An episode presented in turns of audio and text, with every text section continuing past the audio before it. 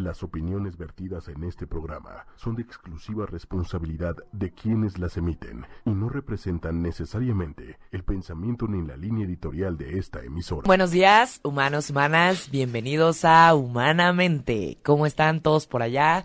¿Listos ya para escuchar un poco de la ciencia, de la psicología? ¿Listos? Buenos días, José.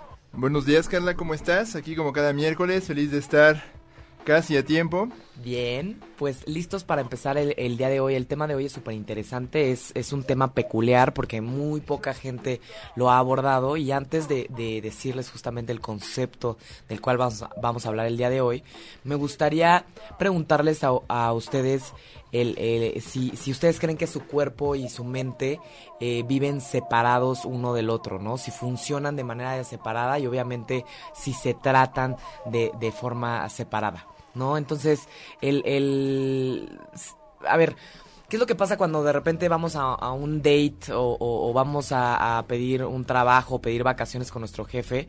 No me digan que nada más ustedes psicológicamente se sienten nerviosos o su, mente está nerviosa. No. A ver, siempre su cuerpo va a reaccionar a las emociones, ¿no? Si ustedes van a salir con alguien que les gusta y se sienten nerviosos, van a empezar a sudar, van a empezar a ponerse rojos cuando hablen, van a empezar como a temblar un poco, van a, su, su cuerpo va a sentir un cambio de temperatura, ¿no? Entonces, si cuando nuestras emociones están, eh, eh, digamos, a, tope, ¿no? En nuestra mente y nuestro cuerpo tiene que cambiar, ¿ustedes qué creen que es lo que pasa cuando nuestro cuerpo cambia y qué pasaría con nuestras emociones, ¿no? Todos este, siempre nos preguntan... Eh, em, en el caso de las adicciones, que es, es nuestra especialidad, ¿no?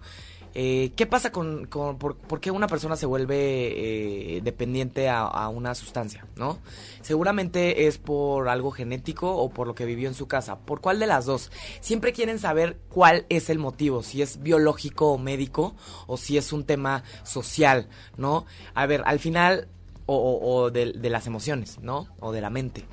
y al final como que la gente tiene la necesidad de separar eh, eh, eh, siempre los trastornos, las enfermedades, tanto médicas como mentales, el del cuerpo y de la mente, ¿no? La, esquizofrenia, la depresión, la ansiedad es un rollo de la mente. ¿Qué tal si te estás deprimiendo porque tu, organismo no está bien? ¿Qué pasa cuando, por ejemplo, tu, mente no está bien y tu organismo se empieza a enfermar? Entonces, definitivamente el cuerpo y la mente tienen un, un, un, lazo. A ver, están juntos. Créanme que el, cerebro tiene una columna vertebral. La columna vertebral se, conecta con, con la, espina, ¿no? Se conecta con todos los nervios de todo el cuerpo. Somos un organismo unido, ¿no? Entonces, al final, eh, queremos hacerle, eh, introducirles este programa diciéndoles cómo es que el, la enfermedad siempre es muy real y, y, al final las emociones y la mente siempre eh, van a tomar un, un papel súper importante porque siempre como que dejamos de lado lo que está sufriendo nuestro cerebro cuando nuestro cuerpo está sufriendo. Porque la parte médica siempre es la número uno. Por ejemplo, en el caso de, de los psiquiatras, el psiquiatra siempre va a dejar de lado a, no de lado, ¿no? Va a dejar en, en, en segunda posición tal vez al psicólogo. Hay muchos psiquiatras que no, pero ¿por qué nos primero preocuparnos por la mente y luego por la medicina, ¿no? O siempre llevarlos este, en el mismo camino juntos para poder tener un, un algo este un, mejor efecto no entonces el programa del día de hoy hoy vamos a hablarles de la la salud mental en el paciente con cáncer. Y definitivamente es importante conocer un poco de, de, información sobre cuántas eh, cuántas personas algún unos datos sobre qué es lo que pasa con este este problema qué pasa con con, la depresión, con, los síntomas psicológicos de las personas que tienen eh, cáncer. Así es, Carla. Entonces, este, pues bueno, como bien dices, aquí nos suscribimos mucho a la idea y yo creo que nuestro invitado nos va a explicar muy a detalle esta idea de, que a veces eh, tenemos este error de descartes, ¿no? De separar la mente y el cuerpo como si fueran cosas separadas o como si una siempre antecediera a la otra, cuando en realidad trabajan de manera este, integral, lo que sea que eso signifique, o holística, ¿no? Eh, Y bueno, pues en el caso, por ejemplo, de las personas con alguna enfermedad médica, tiende a pasar mucho un fenómeno que podríamos llamar ensombrecimiento diagnóstico, que luego atribuimos al malestar médico otros síntomas de, salud mental que no estamos viendo o que este, no les damos la suficiente importancia. Sin embargo, pues hasta las guías clínicas, ¿no? Además de revisar para síntomas como dolor, demandan que veamos o, o se vea en el paciente con, con, diagnósticos este, médicos otros este, síntomas de salud mental porque a veces pueden ser este, eh, clave en la mejora del paciente. Entonces, pues bueno, este, sin, sin, más preámbulos, este, los invitamos a que nos encuentren en redes sociales. Estamos en arroba 8 con número Y media en Facebook, Twitter y YouTube y cual red que ustedes quieran. Y también este, nos pueden encontrar en su aplicación de los podcasts en este, el botón morado, ahí en sus teléfonos. Eh, hagan clic en la lupita y pues, nos pueden encontrar a nosotros, así como el resto de los podcasts interesantísimos de la familia 8 y media. Entonces, ¿te parece que ahora si introducimos a nuestro invitado? La epidemiología. Ah, si quieres más adelante. ¿Ah, sí? Sí, sí. Ah, ok. Sí, sí, sí, mejor para entrar en, entrar en materia. Ah, ok, perfecto. posible. Buenísimo. Entonces, bien, pues introducimos a nuestro invitado. Él es el doctor Jorge Fernández. Hola. Hola, Buenos días, Jorge. buenos días. ¡Otro Fernández! ¡No! ¿Qué está pasando? No somos con parientes, no somos parientes. José es Fernández, yo soy Fernández y Jorge es Fernández también. No hay parentesco con ninguno de los tres. No. Los tres somos especialistas de la salud, pero bienvenido, Jorge. Es un gusto tenerte por acá. Muchas gracias. A pesar de que en el grupo donde nos conocimos, eh, a José le decían Jorge y a mí me decían José. Éramos No J. tenemos- Fernández, ¿no? Sí, no tenemos ningún parentesco, pero sí creo que nos une eh, y creo que eso es un poco de lo que nos tiene hoy aquí juntos. Esta, esta pasión por entender cómo desde la mente y cómo desde las emociones mejorar la calidad de vida de otros, ¿no? Porque, bien lo dijeron los dos, yo creo que en México y en el mundo en general, eh, durante muchos siglos, el tema de la salud emocional fue un tema muy ignorado. Parecía que las emociones eran algo que dependía de Dios, de quién sabe qué, y pues hágale como pueda, ¿no? Usted cuide su cuerpo, porque es la cosa física que usted tiene y que usted puede entender, lo demás, quién sabe. Y hoy estamos ante una revolución muy interesante de decir, como bien decías, oye, pues como que la mente y el cuerpo no son cosas separadas, ¿no? No, nosotros no nacemos y nos quitan la cabeza y se guarda en un closet y ahí va el cuerpo viviendo su vida, ¿no? O sea, la verdad es que ambos viven nuestra vida y ambos trabajan en conjunto. Entonces, eh, pues hoy, hoy vamos a hablar de- del tema de salud emocional en pacientes con cáncer. Yo me considero, a pesar de que soy médico, eh, un defensor mucho de los pacientes, ¿no? Y de lo que los pacientes dicen y que nadie escucha, y de lo que nadie les pregunta, y de lo que los doctores quisiéramos saber, pero a veces no sabemos que lo queremos preguntar.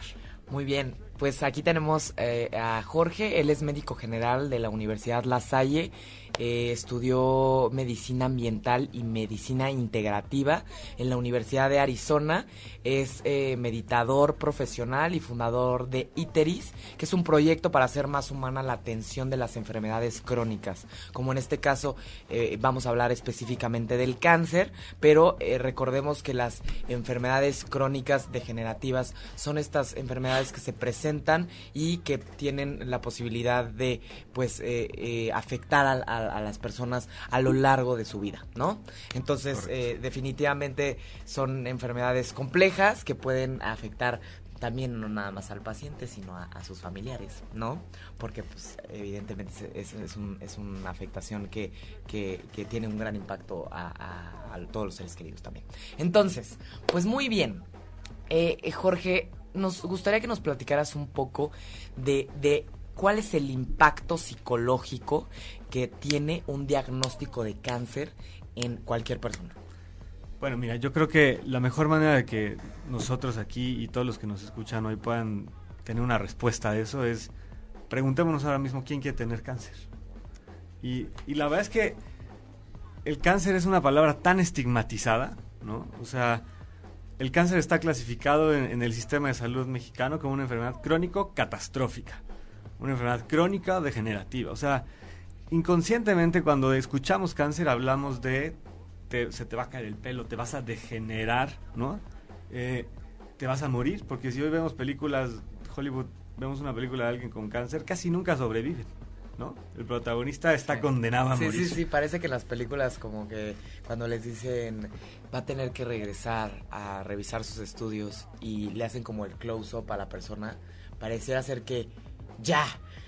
normalmente son dramas, ¿no? Normalmente son dramas. Es un drama. No sé, de ¿no? una comedia, una Sí, película sí, de claro. acción donde un personaje tenga sí, un sí. diagnóstico Sí, sí. como el cáncer, ¿verdad? Sí, es un drama, sí. Sí, y por ahí digo, su vida cambia y lo que sea, pero al final se muere, ¿no? Entonces, eh, las películas te dicen esto, tú tienes cáncer, es igual a te vas a morir. Y esto te lo dicen las personas que ya pasaron por la experiencia de cáncer. O sea, la primera vez que te lo dicen, no lo entiendes, pero sí entiendes que te vas a morir.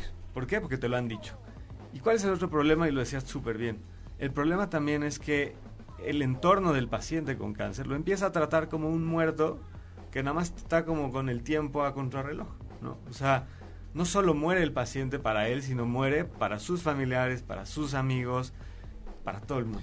Y esto es lo que hace muchas veces complicado tener idea clara de cuál es la prevalencia de la depresión o la ansiedad en estos pacientes. Eh, revisando estudios, a veces hay revisiones que te dicen que está en el 16%, hay otras que te dicen en el 28%, hay otras que te dicen en el 54%, en el 68%. Luego a veces depende en qué momento del diagnóstico se levanta la información y entonces hace como muy nebulosa la, la identificación de, de estos y si de, de veras este o, a veces es nomás un síntoma o a veces es una reacción natural a, a un duelo de este tamaño y pues no quiere decir que tengan un diagnóstico per se de depresión o ansiedad, pero una respuesta natural a una situación así de sobrecogedora que no solo los afecta a ellos, sino a todos a su alrededor y que no por eso debe descartarse como menos importante. Claro. y, y yo creo que es muy importante eh, esto que estás diciendo, porque en realidad eh, los seres humanos eh, vivimos y la vida es un proceso dinámico, ¿no? O sea, a lo mejor cuando me dicen tengo cáncer, si tengo fortaleza mental y, y lo que tú quieras, quizá no me pega tanto. Pero empieza la quimio y vamos a hablar quizá más adelante de, de esto del quimiocerebro, ¿no? O sea, la quimioterapia puede causarnos una depresión orgánica. O sea, aunque tú seas muy fuerte mentalmente y tengas un gran sistema de apoyo, tu cerebro literalmente está apagado por, la, por el tratamiento. Entonces, no te deprimes de inicio, pero sí a lo mejor durante el tratamiento. O a lo mejor Por el tratamiento. Por el vez. tratamiento. No necesariamente por la noticia. No necesariamente. O por lo que piensan tus familiares. O, a lo lo mejor que- sí, ¿no? A lo mejor sí. Entonces es muy difícil decir cuál es el impacto psicológico de de un diagnóstico de cáncer. Es muy variable, depende de cada persona, pero lo que sí es que tenemos que tener en cuenta todas las cosas que pueden venir.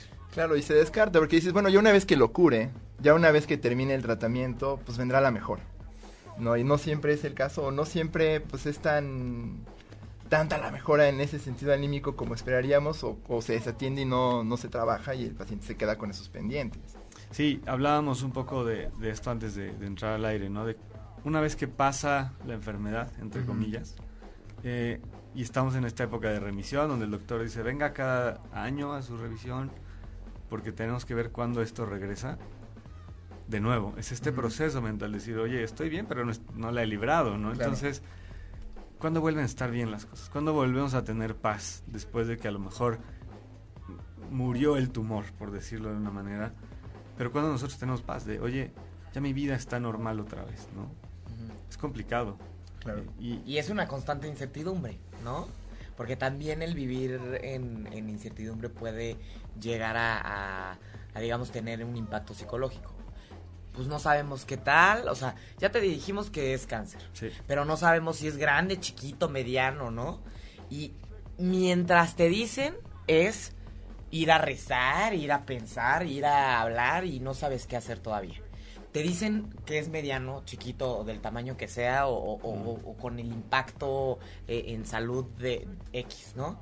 Y después, ¿qué tratamiento? No se sabe todo el tiempo y es un proceso de incertidumbre también, ¿no? Que también puede este, impactar muchísimo la psicología del paciente. ¿no? sí, mira, esta es de las primeras cosas que, o de los temas más importantes que, con nuestros pacientes de los que hablamos, que dicen es que yo voy al médico, me dijo que tengo cáncer, pues entonces lo que yo quiero es- son respuestas, quiero, quiero certezas, ¿no? De, Ujú. a ver, Claro.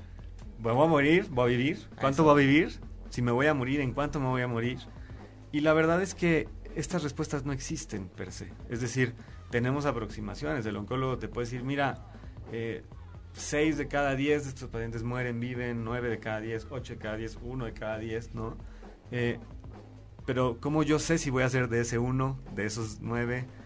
¿De, de qué lado de la moneda estoy? Eso no siempre es predecible. Claro.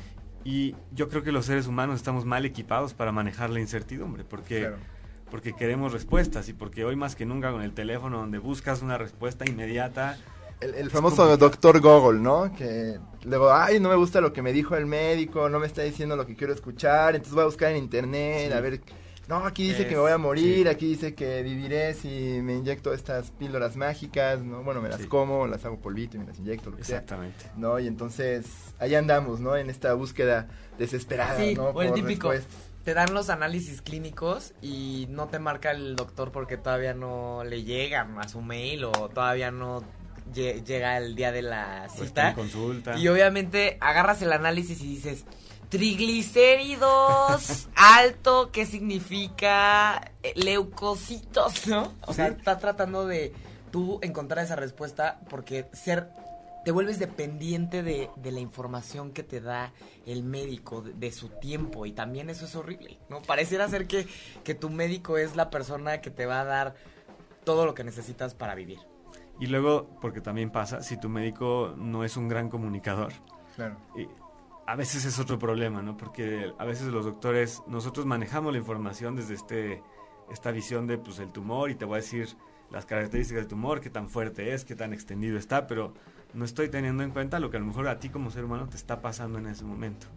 Y ese es otro problema, ¿no? Los pacientes dicen, es que los doctores son muy fríos. Pues no, la verdad es que nuestra forma de ser humanos como médicos, y yo también defiendo a los doctores, es darte toda la información posible, pero a veces se nos olvida eh, cuidar tus emociones, atender a cómo estás tú procesando esta información, ¿no?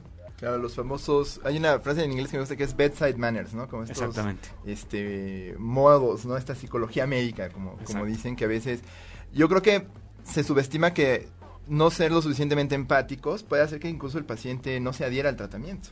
Sin duda. Y, y eso compromete maneras y genera una relación como hasta de antagonismo, ¿no? Entre el paciente y quienes lo tratan justo porque no se atiende este esta dimensión de funcionamiento del, Exactamente. del paciente.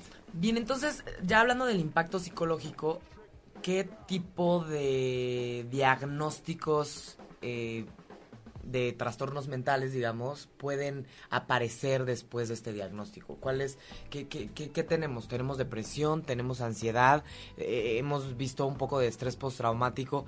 ¿Qué pasa, eh, ya hablando de, de diagnósticos, en, en los pacientes que, que reciben este diagnóstico? Pues mira, sobre todo, definitivamente, durante la, la, digamos, la fase activa o de tratamiento de la enfermedad donde tienes cáncer, ¿no? así activo, eh, la depresión y la ansiedad, ¿no? O sea, la depresión, pues por todo el cambio que, que significa, por el mismo tratamiento, como ya habíamos dicho, por el mismo aislamiento que produce, porque como la gente que tiene cáncer empieza a notar que el- sus, sus familiares ya lo ven con mucha lástima, sus amigos a los que les cuenta también lo empiezan a ver con mucha lástima, esto genera eh, aislamiento social. Claro. La gente que tiene cáncer, y, lo, y yo se los puedo asegurar, y muchas personas que nos escuchan hoy, quizá tienen a alguien cercano que tiene cáncer y que no se los ha dicho, porque dejan de compartirlo. La gente prefiere no compartirlo porque ya sabe cuál va a ser la reacción y no quieren más de eso. Entonces, eh, No quieres lástima de los no demás, lástima. no quieres ser una carga para los demás, que todos piensen, ay no, mi- Ay, qué horror, ¿no? ajá, lo, voy a tener que acompañarlo o, O pobrecito de ti. O no sé qué decirle. no sé qué decir. No sé qué decirle, o sea, ante una cuestión tan monstruosa como, no sé, es la muerte, ¿no? La idea de muerte, la- al, me- al menos todos decimos filosóficamente, ay, todos sabemos que nos vas a... Pero cuando se manifiesta de una manera tan palpable, no sabemos cómo enfrentarlo, igual la- los amigos o la, la familia a su alrededor. Sí, Entonces- ¿qué hago? Le pregunto, porque a ver, Lo eso, ta- hablamos, no lo es- eso sería interesante también eh, desde una perspectiva de un paciente, preguntarle a los pacientes, ¿qué preferirías? Que tu familia hable abiertamente de lo que está pasando en la situación, porque está comprobado que cuando se, abra, se habla abiertamente del problema, es mucho más fácil digerirlo y se disminuye mucho más el estigma. Claro. Pero obviamente empezar a hablarlo es dolorosísimo para el que lo empieza a hablar y tal vez la respuesta de la familia no es la mejor. Entonces eso hace que, como dices, se aísle y pues obviamente sería preguntarle a la gente que nos escucha que tal vez ha pasado por una situación así o tiene algún familiar así. ¿Qué preferirían ustedes, no? O, o qué prefirieron, ¿no? O, o- o- O cómo lo manejan. cómo podría, cómo lo manejaron. que, que los familiares traten de hab- hablar abiertamente de ese tema o prefieren ustedes que se evite ese tema, Claro. ¿no? Porque también tal vez hay que eh, decirle eh, eh, que haya como una recomendación por parte del médico, ¿no? Claro. Yo te puedo decir que debes de hablar con tus familiares y te debes de apoyar literalmente de esto porque nos ayuda mucho en el tratamiento que tu ánimo sea positivo, a pesar de toda la situación que se está pasando, ¿no? Entonces, claro, por un lado eso, ¿no? Luego está el tema de la ansiedad, o sea, y este es otro problema. Tenemos tanta información hoy a la mano que, híjole, me lo dicen, nos lo dicen nuestros pacientes. Yo voy a hablar mucho de lo que los pacientes nos han dicho, porque yo no he tenido cáncer y creo que puedo hablar más por ellos y traer aquí su voz. Sí. Entonces es que mira, cuando tienes cáncer, todo el mundo es experto en cáncer. Todo el mundo te dice, tómate esto, haz esto, yo fui acá, yo fui allá, yo conozco, yo escuché, y te metes a Google y entonces Google te dice otras cosas, y tu doctor te dice, no, no haga nada de eso, porque todo eso es puras mentiras, y, y haga lo que yo le digo, y, lo que, y luego hay gente que dice, no, que la quimio es veneno, y que... Entonces imagínate tú estar luchando por tu vida, y que todo el mundo te está diciendo, no, es para acá, no, es para acá, no, que esto, no, lo otro. Dime si eso no te pone ansioso. Claro. Si te pone, si te pone ansioso no saber qué calcetines te vas a poner en la mañana, imagínate tener que decidir qué vas a hacer con esta cosa que tienes adentro que te está poniendo en riesgo la vida. Entonces, la ansiedad es otro problema que, que, que por supuesto está presente y al cual no hay que darle un sentido de culpa, porque a veces luego hasta culpamos a la gente de sus emociones, ¿no? Ay, como... Tranquilo, Ya, échale, levántate. échale ganas, ¿no? Cálmate. Échale ganas, Oye, pues, Ya, con esa actitud. Ya, hombre, no así no te vas a- curar, ¿no? Sí, sí. Exacto. Con esa actitud no va a funcionar. Sí, Ya sí. me estás bajoneando con tus rollos, ya. Sí. Y luego dicen, no, es que te dio por te dio por estresado, ¿no? El cáncer Ah, te sí, dio sí, por sí. estresado. Entonces, hijo, mano, pues estoy enfermo y aparte Tengo la culpa. tengo la culpa y luego cómo no me voy a estresar con eso más. Entonces, ese es otro problema. Y algo muy interesante eh, para, para seguir en la línea de, de tu pregunta, después del cáncer, y otra vez eh, entrecomillamos, eh, y esto es algo que yo no sé si ya se, es algo oficial como un diagnóstico, pero ya se habla en los foros, en los congresos y entre pacientes, ¿no? Que es la cancerofobia. Una vez que tuviste cáncer y estás en una etapa de vigilancia o de remisión, eh, para ti como paciente todo se trata de cáncer. Te duele la cabeza y ya estás pensando, híjole, ¿será- Cáncer. estará de vuelta, ya me, ya me llegó al cerebro, ¿no? Duele la panza y dices, híjole, ¿será que ya...? Entonces, los pacientes experimentan esto, como que cualquier cosa que les pase dicen, ¿no? Imagínate el día que sienten una bolita. No, bueno, o sea, ha- hay, un- hay esta fobia de ya volvió. Entonces yo le llamo un poco como el estrés postraumático del cáncer, ¿no? O sea, Claro, claro. estas son cosas muy, muy reales, muy tangibles hoy en día que, que los pacientes experimentan. Sí, el, el justamente es- este, este concepto de cancerofobia nunca lo había escuchado, pero el, eh, justamente sería a partir del estrés postraumático. A ver, viene el, el- la, la noticia de que hay una posibilidad de que puedas morir y no puedes hacer nada al respecto más que ir a tratamiento, ¿no? Sí. O, o buscar ayuda. Eso nos puede detonar sueños recurrentes pensando que puedes morir, que vas a quedarte sin pelo, que vas a sufrir, que, que, qué va a pasar con tu vida, ¿no? Puede causar pensamientos obsesivos y constantes con referencia a lo que ya viviste o el momento en el que te dijeron la noticia, ¿no? El pensar, nunca voy a olvidar ese momento en el que se me cayó el pelo, ¿no? Nunca voy a olvidar ese momento donde me sentí cansado por la quimio, ¿no? A ver, el estrés postraumático es un diagnóstico de, de y, es un eh, y está tipificado como un problema médico, ¿no? También. Y qué es lo que sucede Al- a- si, aparte de, de- del diagnóstico de cáncer tenemos un diagnóstico de depresión, de ansiedad y en este caso de estrés postraumático, el estrés postraumático va de la mano con muchísima sintomatología de ansiedad, ¿no? Entonces, estamos hablando de que no nada más el cuerpo del paciente médicamente está sufriendo, sino que en, en- en ese momento empieza el sufrimiento emocional. Y ese sufrimiento emocional ya no se vuelve nada más, ay, pobrecito, está triste, sino ya se vuelve también algo que se debe de tratar, ¿no? Entonces, qué interesante.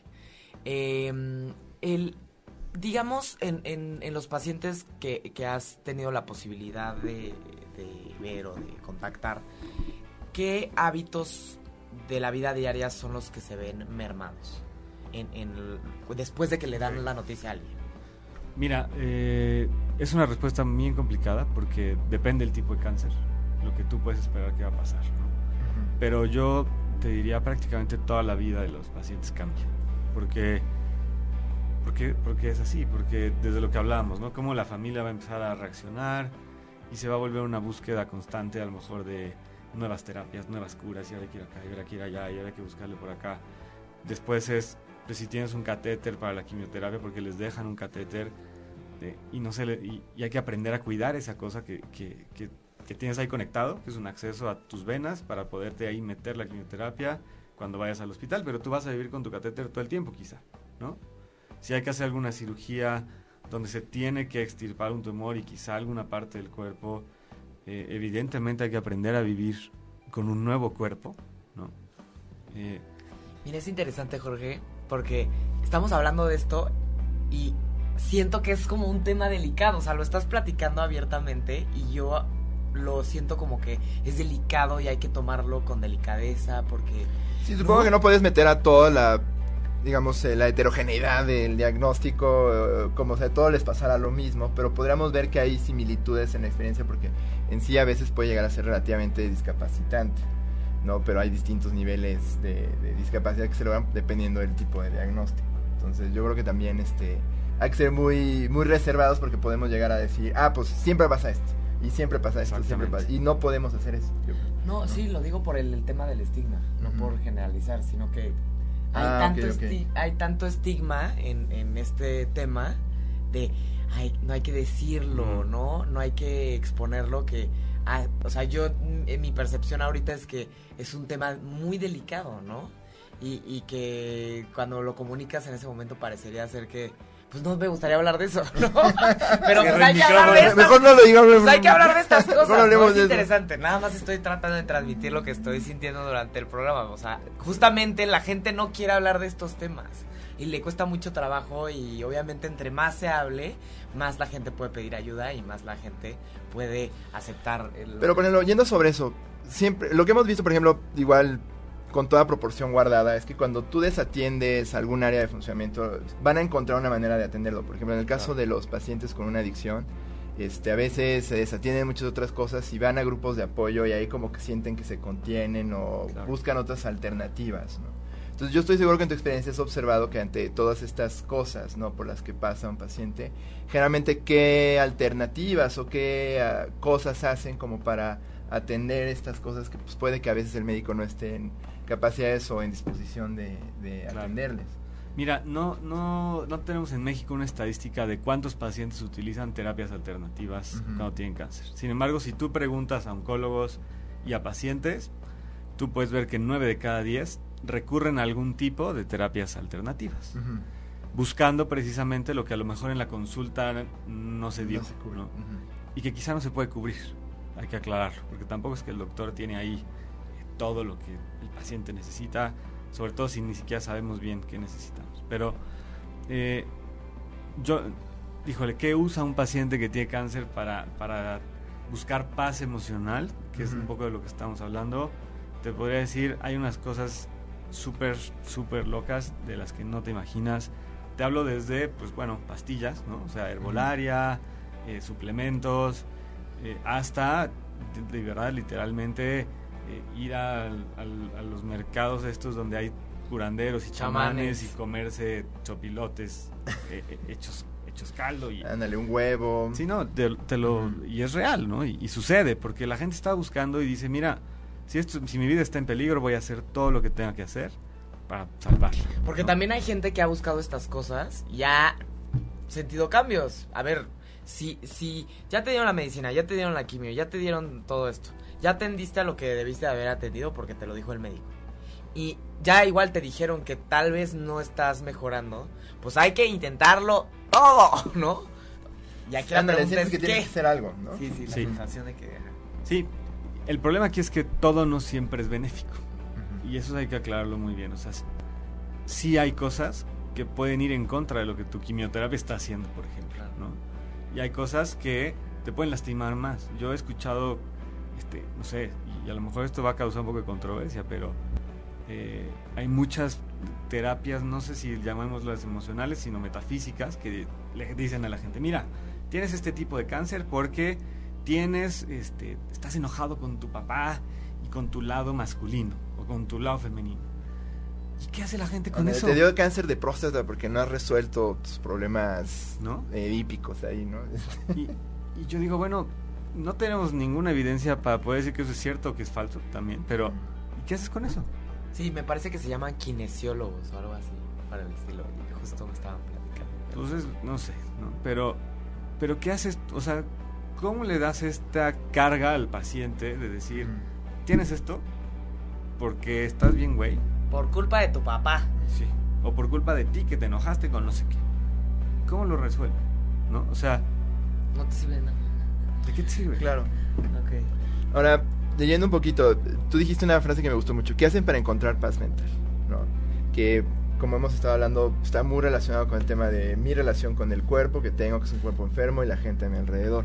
Yo estaba leyendo mucho sobre el papel que puede llegar a tener la religión o la espiritualidad en el proceso de mejora no hay muchas conclusiones porque depende también a qué tipo de religión te ascribas. Hay unas que son muy punitivas que no necesariamente te dan solas. Hay otras que pueden llegar a darte un sentido de propósito. Y yo, yo lo pienso también porque a veces se les cuelga a los pacientes con, con cáncer esta idea de, ah, pues es una prueba para salir fortalecidos o tú eres un sobreviviente, que esto te permite encontrar un propósito. Entonces, eh, digamos, sin, sin... Es muy difícil llegar a absolutos en estas cosas y mucha investigación que exista, creo que... Yo creo que a mí me importaría ver el insight que tú tengas con tus pacientes. ¿Qué tanto has notado la espiritualidad o la religión pudieran llegar a tener como un pues papel importante?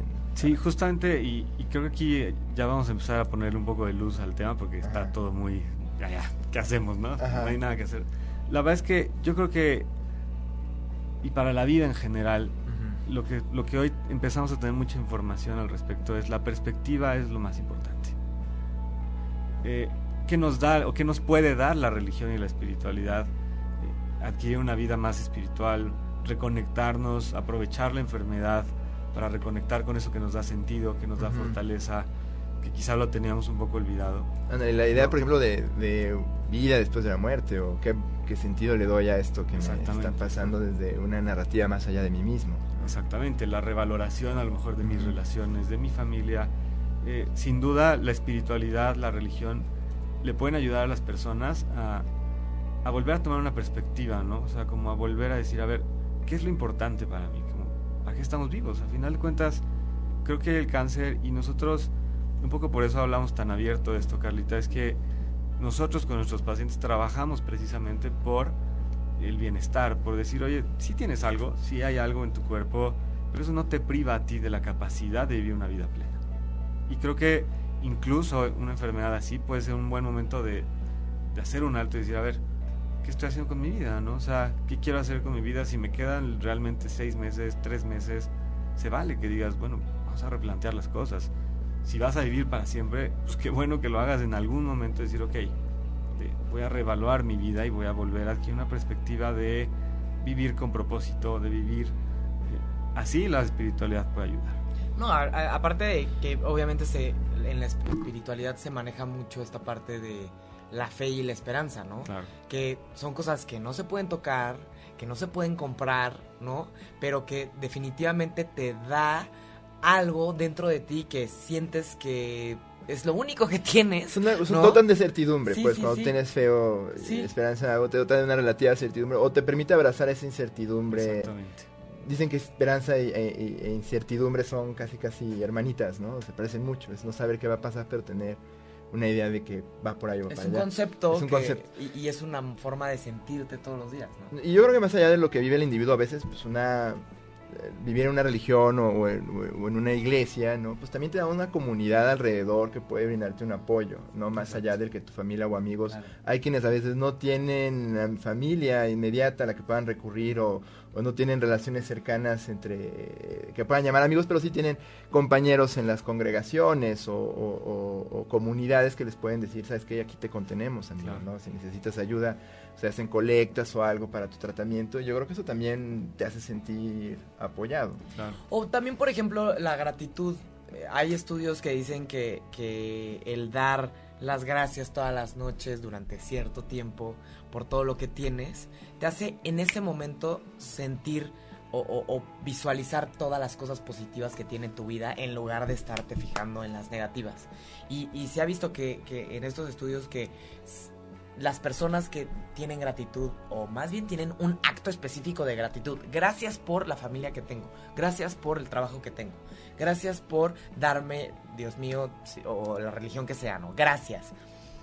A largo plazo ha visto que disminuyen los, los, los síntomas de depresión y ansiedad por el simple hecho de 5 o 10 minutos cada día dar las gracias, nos estamos dando cuenta de todo lo que tenemos, ¿no? Entonces, esas son cosas que la religión muchas veces impulsa. No se necesita la religión para tener todo esto. O, digamos una espiritualidad, ¿no? A veces, por ejemplo, quien pueda escribirse como ateo, pero no quiere decir que no tenga un sentido de propósito, una comunidad. ¿no? Porque también luego es fácil condenar a los... o, o, peor aún, este tachar a alguien que tiene una religiosidad como, como tonto o decir, no, pues no le des gracias a Diosito que te ayudó en la cura, y dale gracias al doctor, ¿no? Y es como, bueno, a ver, ¿no? Este, todo, digo, todo tiene que ver, pues, pero tampoco podemos irnos a atribuciones únicas, pero a mí me pareció bien importante leer esto porque a veces tendremos a descartarlo, ¿no? Tenemos a minimizar estas cosas y concentrarnos en, no sé, el melanoma y el las células y esas cosas que parecen frías y ciertas y a veces, pues, como dices, a veces ni el médico tiene absoluta certidumbre sobre el tratamiento, pero hace lo mejor que puede, ¿no? desde lo que la investigación previa le, le dicta. Y por ejemplo, desde la perspectiva de la familia, ¿qué específicamente puede hacer la familia para apoyar mejor a su familiar que acaba de recibir un diagnóstico o que está pasando por un tratamiento de cáncer? Mira, yo, eh, yo les recomiendo dos cosas muy puntuales y esto sí eh, es como son cosas muy claras que, podemos hacer como familiares de alguien enfermo, ¿no?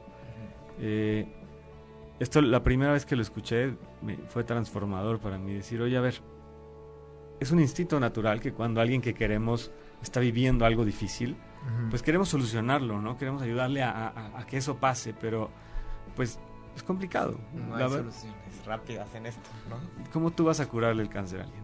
Pero hay una pregunta que se puede hacer a alguien que está pasando por esto y que quizá no te vas a ver responder de inmediato, porque aparte es algo que quizá nunca nos han preguntado, pero que si le das tiempo, quizá esa respuesta puede cambiar la manera en la que manejamos juntos la enfermedad. Y, y de verdad, yo, yo les diría, pregúntenle a esa persona, ¿cómo puedo amarte de la mejor manera en este momento de tu vida?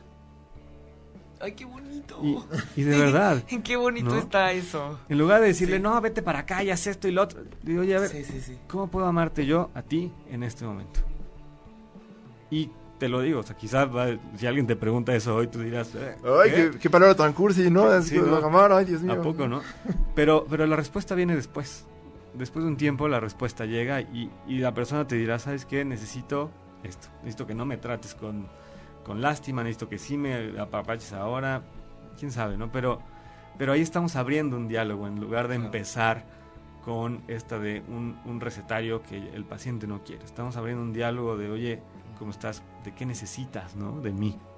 Y, esto a la larga es mejor porque la persona te va a decir qué quiere de ti y tú vas a poder darlo. Entonces vas a sentirte mucho más proactivo, mucho más útil en la vida de esa persona. Esa persona va a recibir lo que necesita realmente. Y la otra es Em, yo sé que es una reacción normal el, el, dejar todo de lado por cuidar a una persona enferma. Sin embargo, eh, está súper documentado la depresión del cuidador. ¿No? Esto es algo que en psicología existe. Burnout. Por supuesto. Entonces, la otra cosa es, si alguien ya te confió que tiene cáncer y tú estás ingresando a ser de su esfera de cuidados, por favor, cuídate tú a ti, tu salud mental, cuida tu salud emocional, no dejes tu vida de lado, por favor, no dejes tu trabajo, no vendas hasta tu casa para pagarle el tratamiento, porque eso no le ayuda a nadie. El enfermo se da cuenta y el enfermo va a decir, híjole, estoy siendo un peso para estas personas. Y tú como persona, de, quizá te sientes muy útil, pero te estás desgastando y, va a llegar el momento donde eso pase factura. Entonces, cuídense por favor y pregúntenle al otro cómo cuidarlo. Muy bien, me encantó la respuesta.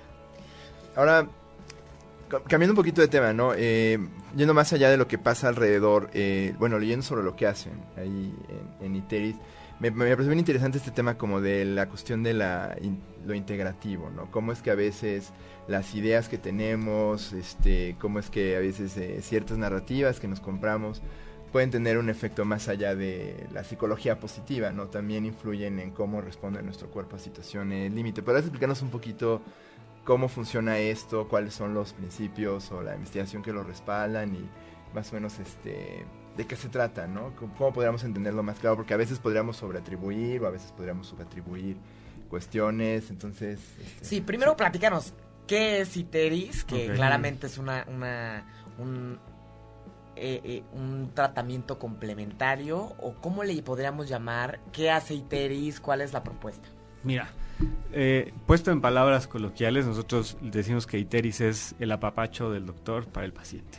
O sea, ¿qué pasa? El doctor tiene toda la información técnica, la quimio, la cirugía, lo que tú quieras, pero pues no están capacitados. O sea, yo soy médico y en la carrera nunca te dicen, ni en la especialidad tampoco te dicen eh, cómo llorar con un paciente, cómo abrazar a un paciente, ¿no? Cómo contener emocionalmente. Entonces, eh, y también te dicen cómo alimentar a un paciente, cómo qué herbolaria se usa, qué terapias. Eso no nos lo dice, nunca. Entonces, eh, en ITERIS lo que nosotros hacemos es proveerle a los, a los doctores eh, toda una estructura de terapias complementarias para que puedan apoyar a su paciente de forma integral. Nosotros en medicina integrativa vemos a las personas eh, como un todo, ¿no? O sea, nosotros vemos la salud como un proceso dinámico a través del tiempo en el cual influye desde el aspecto obviamente físico, corporal, biológico, pero también el tema social, también el tema financiero, también el tema espiritual, nutricional de los pacientes. Entonces, ¿qué hacemos en ITERIS? Nosotros vamos con el doctor o con el paciente y decimos, bueno, a ver, ¿cuál es el problema? ¿no?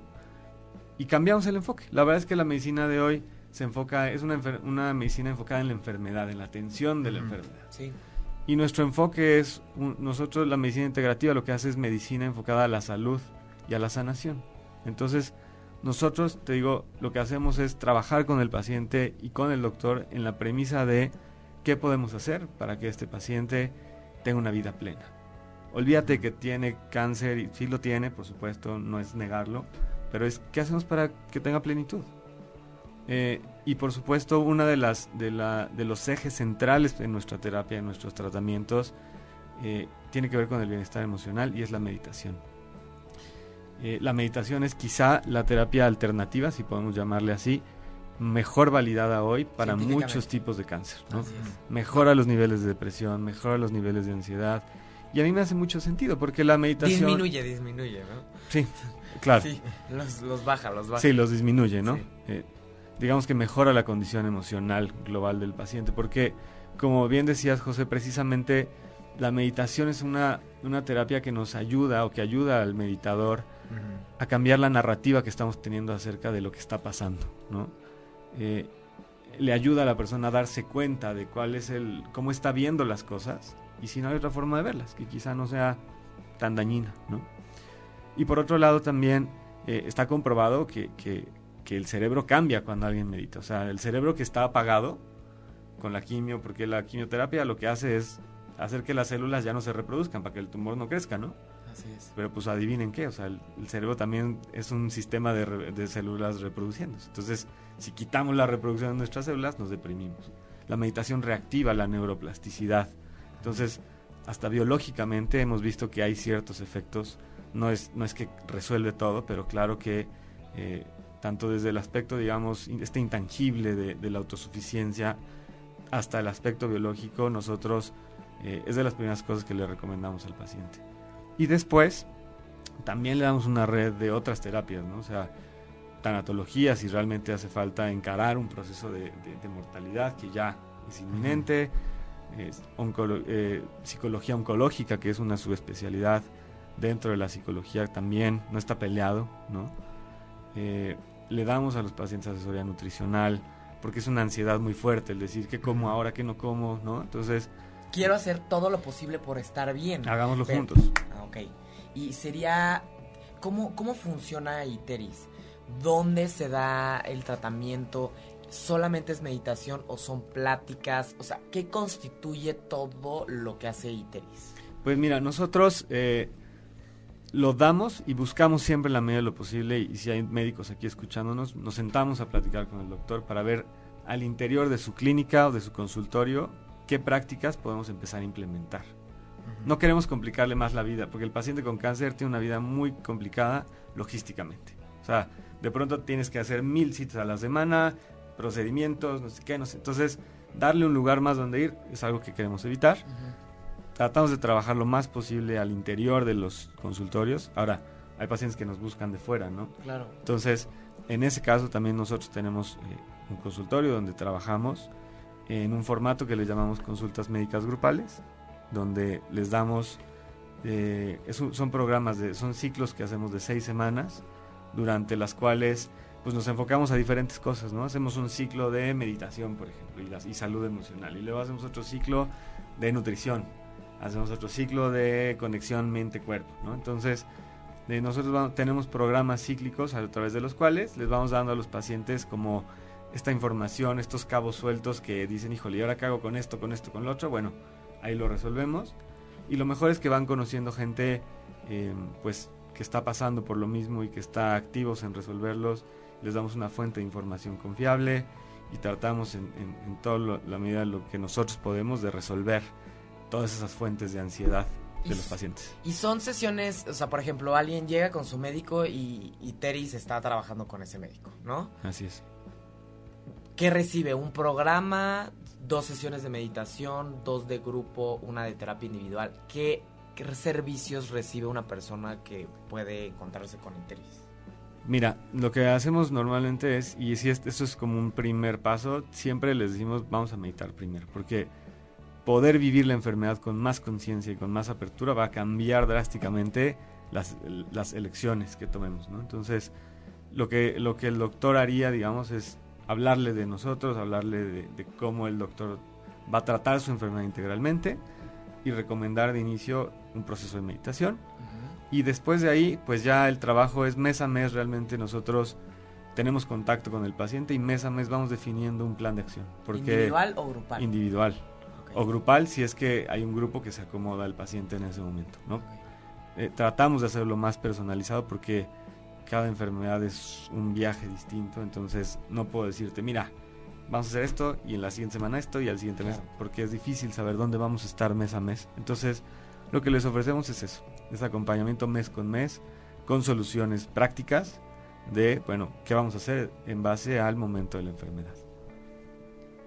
Qué padre, es como una sola parada para todas esas cosas que igual puede que el tratamiento no esté en, como decíamos en un momento, o sea, no es su papel a veces cubrir eso y, y podemos llegar hasta, bueno, estaba revisando hace poquito, ¿no? Hay un, salió hace recientemente un artículo que cuestiona a veces la utilidad de las terapias complementarias. Yo la verdad lo leo con muchas reservas, porque es difícil luego rastrear qué recibió cada quien, o más bien que tanto a veces, cuando alguien recibe terapias complementarias, dice, ah, pues esto me está funcionando, entonces ¿por qué sigo yendo con el médico? Y entonces compromete la mejora, porque dicen, ah, pues ya estoy yendo acá a las... Y me siento mucho la- mejor. O estoy comiendo mejor, pues para qué voy a mis sesiones de radiaciones, o ya me hicieron la cirugía, ya me extirparon el tumor, entonces para qué sigo yendo al- a las radiaciones y nomás se me va a caer el pelo. Y acá me dicen que si como, este, no sé, comida sin gluten, pues aún así no pasa nada, ¿no? Entonces, más o menos, ¿qué, qué opinarías tú al respecto? ¿Cuáles son las, o, o digamos, este... ¿En qué sentido tú podríamos, podríamos decir que lo que ustedes hacen no compromete ¿no? La, eh, el tratamiento médico Claro. primario del paciente? Mira, yo también leí ese estudio y, y sí, el problema de ese estudio es que no, no toma en cuenta la cultura que tenemos. Ujú. Y hoy estamos hablando aquí de terapias complementarias o alternativas, cuando realmente la medicina más moderna ya no habla de eso. Es decir, Claro. todo lo que mejora la salud de un paciente y que le ayuda al proceso de salud dentro de la enfermedad es medicina. Entonces, eh, si meditar te apoya con la depresión y ansiedad de tu cáncer, la meditación ya no es una terapia complementaria. La meditación es parte de tu tratamiento. Entonces tenemos que dejar de lado esta concepción de hay una medicina por acá que es la que da el doctor y el hospital, y hay otra medicina por allá, Exacto, como en si el mundo oscuro, ¿no? desvinculados. Exactamente.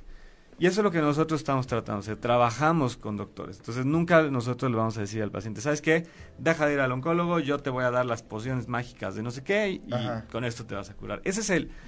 En realidad ese fue el problema en ese estudio, que sí, los pacientes murieron más cuando dejaron de utilizar la terapia médica o cuando, en vez de utilizar terapia médica, solo utilizaron Exacto. terapias. Sustituyeron. O sea, como que veía unas secuencias de tratamiento que luego era muy difícil identificar de veras a qué se atribuye la falta de supervivencia. Ahora, Exactamente. números gruesos, pues sí, entre más haces de una.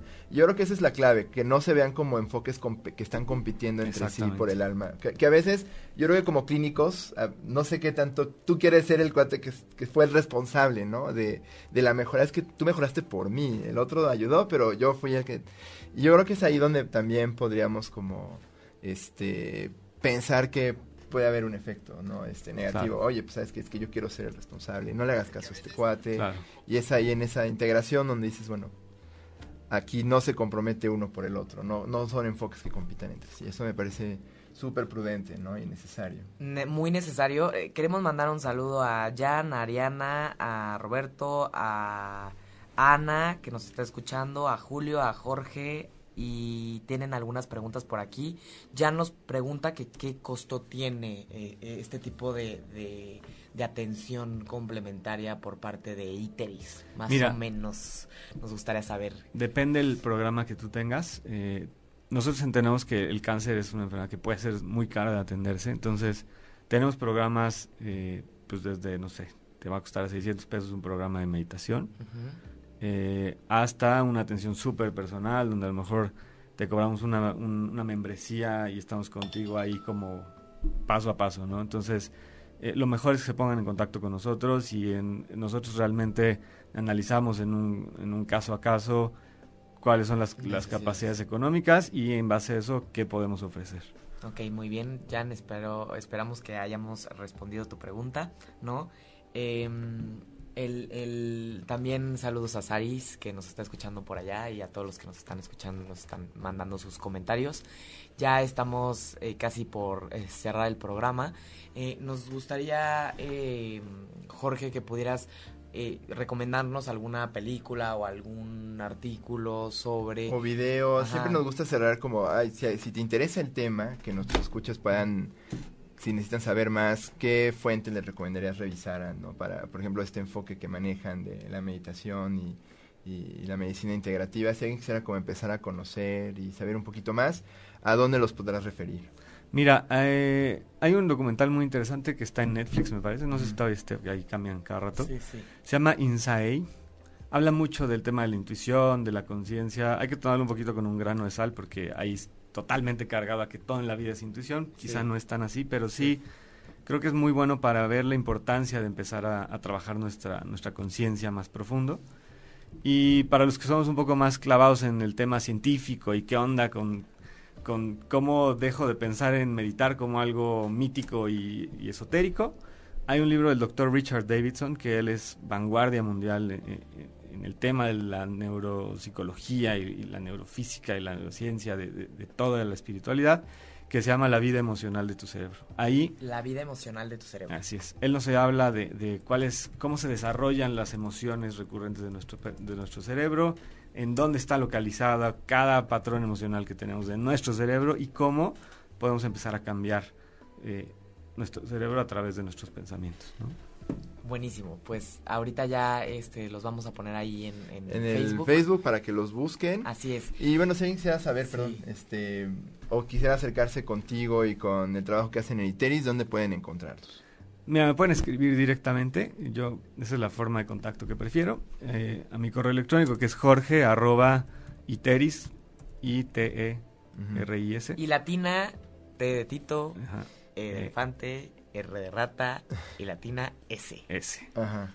punto com punto mx, ¿no? Perfecto. Ahí me pueden escribir, platicamos un poquito de- del caso a caso y nos ponemos en contacto. Perfecto.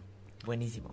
Pues muy bien, muchísimas gracias Jorge. No sé si tengas un comentario para cerrar eh, eh, eh, algo que les quiera Un recomendar. mensaje para nuestro auditorio. Una Una- moraleja. una- no, un mensaje para la- los familiares o personas que han padecido este problema. eh, si tienes alguna recomendación final. Mira, eh, y esto es un poco la, la misión que nosotros tenemos, que todo es mucho más fácil de manejar si trabajamos en equipo.